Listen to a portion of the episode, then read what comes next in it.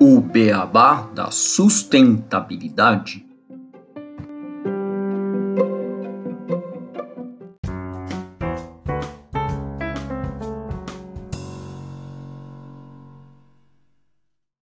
Bem-vindos ao podcast O Beabá da Sustentabilidade, este é o episódio 71, Energia Solar no Brasil. A sustentabilidade, com seu tripé, abrange o ambiente, a sociedade e a economia. Quando falamos de soluções para a energia sustentável, precisamos falar de como viabilizar essas soluções financeiramente. Por isso, hoje, nós do Beabá da Sustentabilidade recebemos a Carolina Reis, diretora comercial da startup Meu Financiamento Solar, para discutir este tema. Tudo bem, Carolina? Tudo bem, Renato? Como vão vocês? Olá, Gustavo, tudo bom? Você, olá, Carolina, bem-vinda ao nosso podcast. Tudo bom, Renato, Gustavo, um prazer estar aqui falando de energia solar, o tema mais atual do momento. Vai ser um prazer essa conversa. Bom, e para abrir essa conversa, a gente traz uma notícia do dia 30 de março desse ano, da revista Exame, que em seu título questiona energia solar gratuita para todos? segundo a Absolar, é possível. O setor de energia solar disparou em geração de energia nos últimos anos. Em março, a fonte chegou a 14 gigawatts de potência operacional, ultrapassando a usina de Itaipu, a maior hidrelétrica do país. Desde o ano de 2012, a energia solar garantiu ao Brasil quase 75 bilhões de reais em investimentos e gerou 420 mil empregos. A Associação Brasileira de Energia Solar, a fotovoltaica a solar, que representa o setor de energia solar, realizou recentemente a eleição do novo Conselho de Administração para o período de 2022 a 2026. E Ronaldo Kolochuk foi oficializado como presidente por mais quatro anos. A eleição foi após a notícia, mas o Beabá já atualizou as informações. E segundo ele, em 20 ou 30 anos, é possível que a energia solar supere a hidrelétrica e se torne a fonte de energia número um do país. Kolochuk usa dados da Bloomberg para corroborar sua previsão. Além do preço que vem reduzindo ano após ano, a facilidade de instalação também colabora para isso. Uma usina de grande porte, por exemplo, é construída em um ano e meio, uma fração do tempo para se construir uma hidrelétrica ou até mesmo um parque eólico. A título de comparação, concluir a construção da usina nuclear de Angra 3 deve levar pelo menos 10 anos. Essa fonte de energia está ficando tão barata que pode até sair de graça. É o que mostra um estudo da Singular University de Scholarship. O carro elétrico trará uma grande transformação no setor de energia e a oferta crescerá tanto que a energia será compartilhada como se faz com o Wi-Fi, finaliza Bluetooth. Isso, Gustavo. Bom, mas enquanto não temos a energia solar de forma gratuita, como o presidente da Absolar prevê, podemos continuar buscando os números crescentes de implementação e redução de custos que essa tecnologia traz. Mas antes de começarmos a conversa com a Carolina, só vou explicar aqui rapidamente como que funciona essa tecnologia. Existem três tipos de energia solar: a energia solar fotovoltaica, a energia solar térmica e energia heliotérmica. Cada uma atua de uma forma diferente. A energia solar fotovoltaica funciona por meio do efeito fotovoltaico, gerando eletricidade. A energia solar térmica utiliza o sol como fonte de energia para aquecer líquidos. E a energia heliotérmica também aquece líquidos e utiliza o vapor gerado para mover turbinas. O funcionamento de energia solar fotovoltaica utiliza painéis solares que captam a luz e geram, pelo efeito fotovoltaico, correntes elétricas contínuas, que são convertidas para correntes alternadas pelo inversor solar. Dessa forma, a eletricidade está pronta para ser distribuída no local, gerar créditos de energia ou ser armazenada. O funcionamento da energia solar fotovoltaica é baseada no fenômeno que ocorre quando partículas de luz solar, também conhecido como fótons, colidem com os átomos de silício presente no painel solar, gerando um deslocamento dos elétrons que cria uma corrente elétrica contínua chamada de energia solar fotovoltaica. O esquema de funcionamento do sistema de geração de energia solar fotovoltaica baseia-se na utilização de painéis solares, então, que captam a luz e, por meio desse efeito fotovoltaico, gera energia elétrica que é convertida pelo inversor solar de corrente contínua para a alternada. Então, a eletricidade é distribuída. Existem três formas de funcionamento de um sistema de energia solar fotovoltaica que varia pelo tipo de sistema instalado, podendo ele ser conectado à rede, também conhecido como on-grid, o sistema fotovoltaico isolado ou autônomo, conhecido como off-grid, e o sistema energia solar híbrido, que mescla o on-grid com o off-grid. Podemos diferenciar o funcionamento de sistemas fotovoltaicos a partir de seu modo de operação, já que o sistema on-grid atua com a inserção de energia diretamente na rede elétrica, enquanto o sistema off-grid funciona por meio de baterias que armazenam eletricidade. E já o sistema híbrido, igual comentei, tem a sua operação de forma simultânea entre o on-grid e o off-grid, fazendo com que seu trabalho ocorra conectado à rede enquanto o banco de baterias está carregando e vice-versa. Bom, então chega as explicações e vamos começar a conversa aqui com a Carolina. Eu queria primeiro que você, Carolina, nos contasse um pouco mais sobre a empresa, sobre a startup Meu Financiamento Solar, para que os nossos ouvintes possam conhecer um pouco mais dessa iniciativa. E se quiser fazer algum comentário também dos dados que a gente trouxe, fique à vontade. Legal, Renato.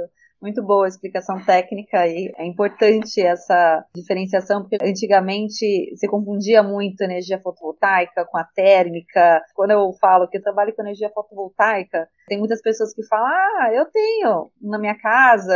Eu falo, não, será que é a mesma que, que eu estou falando? Então tinha muito essa confusão e agora está ficando muito mais claro para todo mundo atualmente. Então foi muito boa a, a explicação, Renato. Legal, eu sou diretora aqui do meu financiamento solar. Nós somos a maior fintech de crédito para energia solar hoje aqui do Brasil. Então, nós somos uma solução financeira do Banco BV, tá? Então, a gente tem uma linha específica, exclusiva, voltada para o mercado de energia solar fotovoltaica. Então, o nosso produto de crédito, ele é voltado para o consumidor final e para as empresas que trabalham hoje no setor. Então, a gente oferece o crédito 100% de forma digital. O que é a forma digital? É a forma fácil, simples e prática, tanto do quem está na ponta operando, trabalhando, oferecendo para o cliente, quanto para o próprio cliente final também contratar. Então, a gente tem a vantagem de ter uma agilidade, uma dinâmica aqui na operação, ser focado e ter a robustez também por trás de um banco, que é o Banco BV. E em relação à energia solar, como é que ela pode contribuir para esse desenvolvimento sustentável? Quais são as vantagens da energia solar em relação a outras fontes de energia?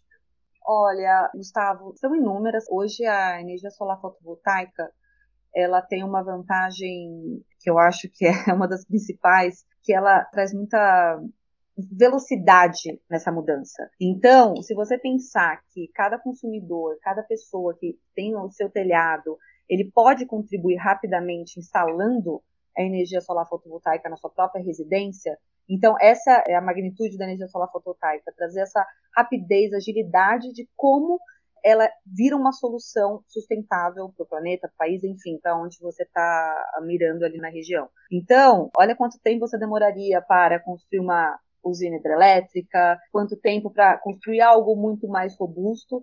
E a energia solar fotovoltaica ela torna isso simples, fácil, prático, clean, silenciosa, com as vantagens de ter a irradiação solar a seu favor. Então, hoje, a energia solar fotovoltaica ela gera a energia, independente também se está sol, então, obviamente, um dia ensolarado, o seu sistema ele vai gerar muito mais eletricidade, mas um dia nublado ele também não deixa de gerar. Então isso é muito interessante e essa é uma das principais vantagens. Além de ser uma tecnologia com crescimento exponencial, então a gente tem uma queda nos preços bem significante. Então, se for pensar nos últimos 10 anos, a gente teve mais de 35% de queda no valor dos equipamentos. Então, a tendência é ficar cada vez mais acessível, já está bem acessível a todos. Então, antigamente, as pessoas falavam, não, é caro, é inacessível. Hoje, a energia fotovoltaica, ela está acessível, sim, para todas as classes. Principalmente também por causa das facilidades da linha de financiamento. Bem legal, Carolina. E você fez um comentário, acho que algumas dúvidas que surgem e nossos ouvintes, sempre muito curiosos, devem se questionar essa questão do nublado, do ensolarado, se gera mais, se gera menos. Eu, inclusive, vi recentemente uma notícia de uma pesquisa, acho que está sendo feita na Universidade de Stanford, nos Estados Unidos, para placas solares que vão gerar energia mesmo quando não tiver sol, né? Acho que é na variação de temperatura. Algo bem legal. É, vão surgir muitas variações aí da tecnologia e vai ser muito benéfico para todos. Eu tenho um sistema na minha casa, eu gosto de ver a diferença ali no aplicativo, na geração de um dia muito ensolarado. É muito legal você ver o pico de geração no meio do dia, onde o sol está ali centralizado, mas você vê também a geração em dias nublados. Então isso é muito legal e você se sente muito protagonista também dessa mudança. Então, eu também estou fazendo a diferença. Eu estou gerando a minha energia, eu estou descentralizando, né? trazendo uma energia limpa aí para minha residência, sabendo a origem, né? Você, na verdade, você sabe a origem. Então, se você contrata um sistema fotovoltaico para gerar ali aquele consumo, você sabe que toda aquela energia que está sendo gerada está vindo através do sol. Então, isso é muito legal. E aí, Carolina, uma coisa né, que você comentou sobre essa economia no bolso, né, que os consumidores sentem também. Como que é esse tipo de investimento em energia? Ele acaba sendo muito caro. A gente viu que nos últimos anos ele vem barateando. Mas como que está esse desenvolvimento dessa tecnologia para cada vez mais ele reduzir os preços e ser mais acessível, porque uma coisa a gente pensa na sustentabilidade, ela tem que ser acessível ao maior número de pessoas, né? E quanto é possível economizar na conta de luz com energia solar dentro das nossas casas? Olha, Renato, hoje ele é um investimento que ele está acessível principalmente pelas linhas de financiamento disponíveis. Então, antigamente o mercado só trabalhava com pagamentos à vista, que eram valores muito altos. Hoje o financiamento ele proporciona isso, esse acesso à população. Então, você pensar que ao invés de você pagar um sistema no preço em torno de 25 mil reais, você estuda aí uma parcela de 300, 300 e pouco. Então, fica muito mais acessível. E junto a isso, quando você contrata um financiamento, você contrata o seu sistema e aquele benefício é imediato. Quem instalou, você já está gerando a sua energia. Então, você faz a compensação do que você já paga de energia, você compensa ali no, no, seu financiamento. Então, você troca uma coisa pela outra. Ao final do seu financiamento, você só tem aí o benefício do seu sistema funcionando aí em plenas condições por pelo menos 25 anos. Ele tem uma vida útil muito longa. Então, hoje é um sistema que se paga em 4, 5 anos, depende da região do país. Eu falo dependendo da região do país, por quê? Porque alguns fatores vão influenciar, que seria nível de radiação solar na região e também a tarifa de energia que está sendo aplicada. Então, tem concessionárias que têm tarifas mais altas, então aí o seu retorno ele vai ser mais rápido. Então, hoje está realmente acessível e prático e fácil de contratar. Você falou um pouco das tarifas e recentemente a gente teve a aprovação né, do marco legal para geração da própria energia, tanto da própria energia como da microgeração e da distribuição de mini geração, no texto da lei 14.300/22. O que, que essa lei traz de mudanças para o setor e em relação a isso também? Porque muitas vezes as pessoas têm dúvida em relação a posso sair da rede e receber energia, posso vender energia e sobrar da minha casa, nesse sentido. Gustavo, a Lei 14.300 ela traz segurança, segurança para todos os envolvidos na cadeia. Tá? Ela traz segurança para o consumidor final, ela traz segurança para os investidores, traz segurança para quem já tem uma empresa de energia solar, traz segurança para modelos de negócios serem estabelecidos. Então, foi muito importante esse marco legal aí com a criação da lei que trouxe essa segurança jurídica para toda a cadeia.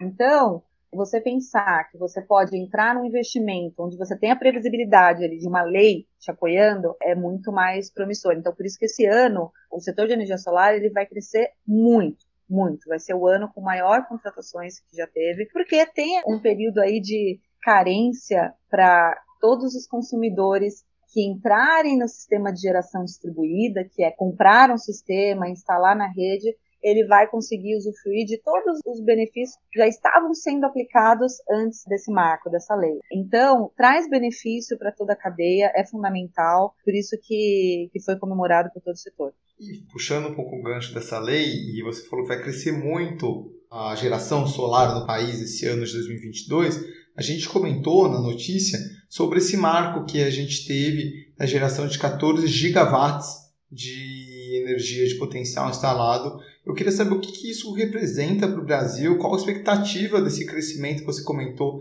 da energia solar nos próximos anos. Hoje a energia solar ela pode parecer pouco, mas é, é bastante para a velocidade que ela cresceu. Então, hoje ela representa 2,6% na matriz energética brasileira. Você vai pensar a, a, hídrica, hoje ela tem 57%, a eólica mais de 10%, na casa de 11%. A solar ainda está com 2,6%, mas o crescimento ele foi muito rápido, foi muito acelerado. Muito movido pela geração distribuída mesmo. Então, desses quase 15 gigawatts, 10 deles, é um pouco mais agora, é representado pela geração distribuída que são as instalações em telhados residenciais, comerciais. Então, tem uma representatividade muito grande. Esse é o potencial de crescimento, ele é muito grande. Então, ele dobra a cada ano, ele triplica. Então, é muito importante você ver o quanto a geração distribuída, que é a energia que o público residencial está gerando em cada telhado, o quanto ela é representativa aí na matriz energética brasileira agora. A gente falou bastante agora em relação a energia nos telhados das casas e prédios. O que, é preciso? E, por exemplo, eu tenho uma casa, eu quero instalar energia solar nessa casa. Como é que o meu financiamento solar pode ajudar? E acrescentando essa pergunta também, se eu consigo, instalando energia solar, consumir apenas dessa energia ou ainda vou precisar estar ligado à rede elétrica? Legal, Gustavo. Então, basicamente, para você iniciar aí o seu processo, quero instalar energia solar em casa, o que, que eu faço? Primeiramente, você tem que ter um telhado, então morar numa residência, ter um telhado favorável, com condições sem sombreamento, mas aí uma visita técnica de um especialista seria o adequado para ter esse parecer. Então, basicamente, o orçamento ele inicia com a análise da sua conta de luz, o seu histórico de consumo do último ano em quilowatts. Então, vai ser analisado esse histórico e vai chegar numa média de consumo. Ah, o Gustavo ele tem um consumo de 350 kW por mês no histórico ali. E o orçamento ele vai ser feito em cima disso. Após esse orçamento, você pode adquirir o financiamento para contratação. O financiamento ele é 100% do projeto, então ele destina tanto para equipamento quanto para serviço do seu prestador de serviço. E uma vez instalado o seu sistema, você já está gerando eletricidade após a homologação ali da concessionária, tá? Então é um processo rápido, tá? É rápido a instalação, óbvio, depende das complexidades. Eu estou falando uma residência padrão aí, não estou falando de um comércio, algo pode ser um pouco maior. Estou falando aí de um sistema para uma residência aí de quatro pessoas. Então, pode-se considerar que de dois a três meses você já vai estar gerando sua própria eletricidade. Se o seu sistema ele foi projetado para suprir ali os seus 350 kW de demanda, você vai gerar essa demanda. O que acontece é que você ainda vai ter um custo de disponibilidade, que é o custo para você utilizar a rede da concessionária. Isso, ele é ainda um valor bem inferior, mas ainda existe porque você ainda utiliza todos os meios, os fios, a infraestrutura da sua concessionária. Então, isso vai variar de acordo com o tipo de ligação que você tem. Se você tem uma ligação monofásica, bifásica ou trifásica. Mas isso vai ficar em no máximo 100 kW ali, que você vai continuar pagando mensalmente. Por isso que a gente fala que a energia solar fotovoltaica ela não reduz 100% da energia, até 95%, porque você ainda tem essa demandinha que você ainda paga para a concessionária. Mas o seu retorno, como eu comentei, comparado aí com a vida útil aí de que um sistema pode proporcionar, você tem um retorno de 4 anos no seu investimento, é um investimento super atrativo que você deve considerar e que você não deve ver isso como uma geração de dívida. Não, é um investimento ali para você. Então, é por isso que realmente hoje financiamento é um sucesso para esse produto, ele se enquadra muito bem. quase aí 60% das vendas hoje de geração distribuída em energia solar é feito através de um financiamento. E em relação a esse modelo, uma casa para quatro pessoas, qual é mais ou menos o consumo médio? Aí vai depender do seu padrão de consumo. Pode considerar aí um investimento de uns 25 mil reais. Pode considerar na média isso. Carolina, você falou bastante da instalação em casas principalmente, né? Que eu acho que os telhados, as casas acabam dando uma maior área para a captação dessa energia solar. Um tempo atrás estava conversando com um amigo meu que ele mora num prédio é, e ele falou, pô, como que eu faço aqui? É possível colocar uma energia solar? E eu acho que deve ser uma dúvida muito comum, porque o prédio ele acaba sendo distribuído por várias pessoas ali, com uma área menor de teto. É possível, é viável. Eu já ouvi falar também de, às vezes, né, aquelas usinas compartilhadas, você pega um espaço grande numa cidade e faz uma distribuição. Eu queria ouvir um pouquinho, para quem mora, às vezes, no prédio, tem interesse, se daria ou não para colocar. É, Renato, isso eu posso apostar que está sendo tema de todas as reuniões de condomínio é, que está acontecendo aí no país recentemente. A gente recebe muita solicitação de é, dúvidas também de como instalar em condomínio. Para o condomínio, o que, que acontece? A área ali da cobertura, ela não é uma área grande o suficiente para instalar a quantidade de painéis suficiente para gerar energia para todo o prédio, para todos os apartamentos. Então, o que, que fica limitado o prédio? Ele fica limitado a gerar energia ali para as áreas comuns dele. Quem mora na cobertura ainda tem o direito ali de utilizar o telhado, então ele pode usufruir e fazer um sistema ali para ele. Mas, como a área é pequena, para todos os apartamentos é possível, tá bom? Mas não é viável, porque geralmente não tem espaço suficiente. Então, geralmente, os condomínios, eles instalam para suprir as demandas das áreas comuns mesmo, que aí é uma conta mais centralizada e dá para atender ali a quantidade de painéis. Tem outras modalidades que daria, sim, como você comentou, para gerar energia em outro local, seja um terreno, seja, enfim, algum outro local, e compartilhar com o condomínio desde que esteja dentro da área de atendimento da concessionária. Isso dá para fazer sim. É, muitos modelos estão surgindo e a parte de condomínio pode ser um pouco mais complexa, todo mundo precisa concordar, né? Tem todo esse entendimento aí e acordo geral com todo mundo, mas é possível sim você instalar em outro local e usufruir no condomínio, nos apartamentos, tá bom? E vamos supor, sou uma pessoa, tenho uma casa, mas moro sozinho, o consumo é baixo, Existe algum limitante que você fale, não, não compensa? A energia solar sempre vai compensar e vai se pagar para as pessoas que queiram implementar na sua residência? É, Renato, assim, compensar é muito relativo, porque você pode, por exemplo, se você morar sozinho, você pode instalar porque você gosta, você quer contribuir à sustentabilidade, não que realmente, talvez a sua demanda ali se você mora, às vezes, numa área rural, que a área rural a tarifa é um pouquinho mais baixa, às vezes, assim, não vou te falar que você vai sair economizando horrores já de cara. Talvez o seu retorno de investimento ele vai demorar um pouquinho mais. Então, é possível sim instalar para qualquer quantidade de demanda.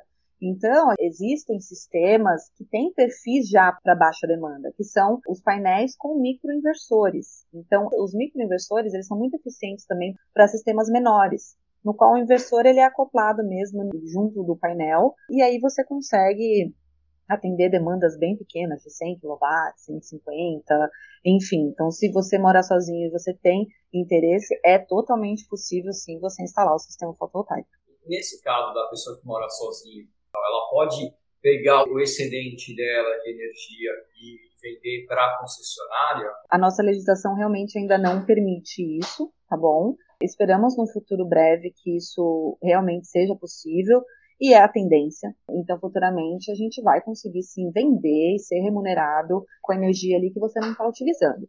Hoje, toda a energia, o excesso de energia que você não utilizou ali na sua residência, ele vira créditos para você. Você pode utilizar, só que em forma de energia, não a venda. Pelo menos as pessoas conseguem economizar, né? Utilizando os créditos, pelo menos para ela, já é uma ótima uma ótima iniciativa, né, Carolina?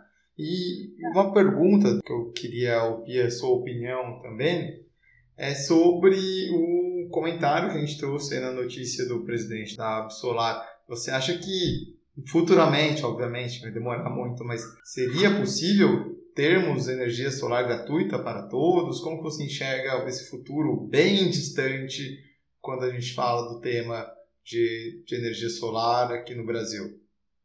Olha, Renata, realmente quero estar viva para ver esse momento. Seria sensacional. Eu acredito que há possibilidade, mas no futuro ainda muito mais distante.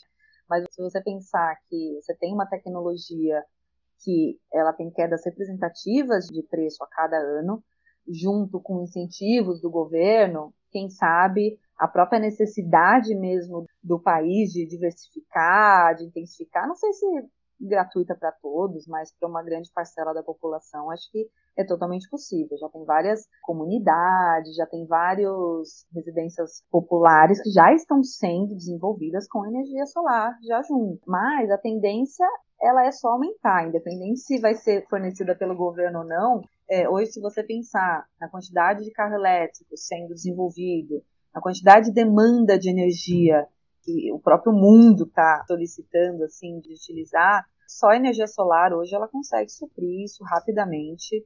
Então, todo mundo está comprando aí o seu carro elétrico, ele vai ter que carregar esse carro em algum lugar, ele vai carregar na casa dele. Aí não faz sentido ele aumentar a conta de luz dele para as tarifas do jeito que está. Então ele vai instalar um sistema fotovoltaico para gerar sua própria energia, para gerar energia ali que vai também suprir o seu carro. Então é uma tendência, não tem como segurar. Legal, Carolina. É super bacana você trazer esses comentários dessa tendência. A gente já falou bastante de carros elétricos, está vindo essa tendência. Então, o consumo pode aumentar de energia né, das pessoas, provavelmente elas vão migrar para a energia solar. Então, Carolina, super bacana a conversa. Seria legal né, deixar uma mensagem para os nossos ouvintes e o que eles precisarem, como buscar o meu financiamento solar. Acho que seria bacana antes da gente ir para as curiosidades e se despedir desse episódio. Legal, então, pessoal, agradeço muito a participação hoje aqui no Debate da Sustentabilidade. Quando precisar, novamente, estou à disposição para a gente debater esse tema que é muito mais amplo. Então, energia solar hoje, ela é do presente, ela não é mais do futuro. Então, com o financiamento, ele torna muito acessível a todos. Eu acho que todo mundo agora consegue se enxergar, todo mundo tem a possibilidade de instalar um sistema. Eu acho que é possível agora você se enxergar sendo parte dessa mudança também, gerando a sua eletricidade, fugindo de tarifas altíssimas, se protegendo contra aumentos, inflação aí na tarifa e também contribuindo com um país melhor, numa energia muito limpa, sustentável e que diminui as emissões de gás carbônico. Então, agradeço muito. O meu financiamento solar está à disposição para qualquer simulação sem compromisso e estamos à disposição aí para atender vocês para qualquer demanda. Em relação a essas simulações, eu posso simular tanto para uma casa quanto para um edifício, para um comércio. Quem que pode entrar lá no site e fazer essas simulações? Hoje a linha de financiamento ela está disponível tanto para pessoa física quanto jurídica, tá? Então ela vai até 3 milhões de reais. Então engloba aí comércio, padarias, pequenos pejotinhas e residências também.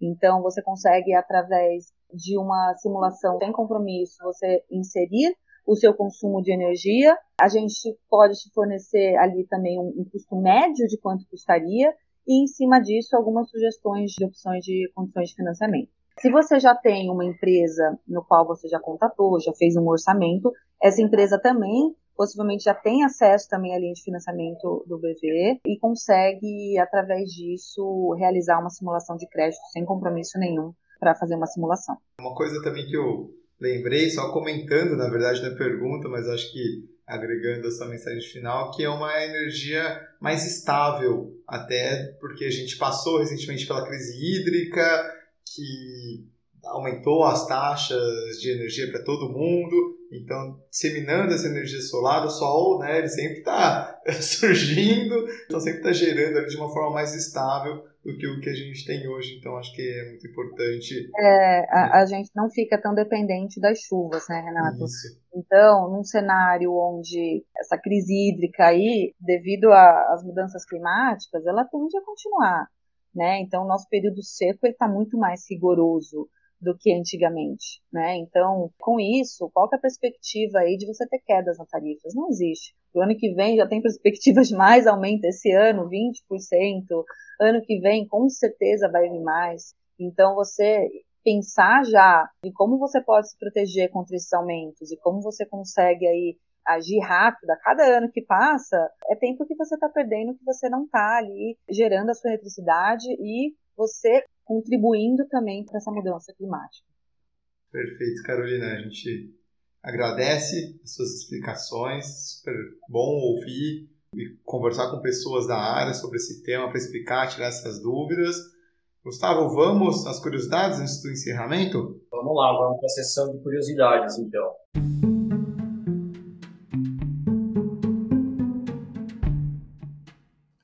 Curiosidades.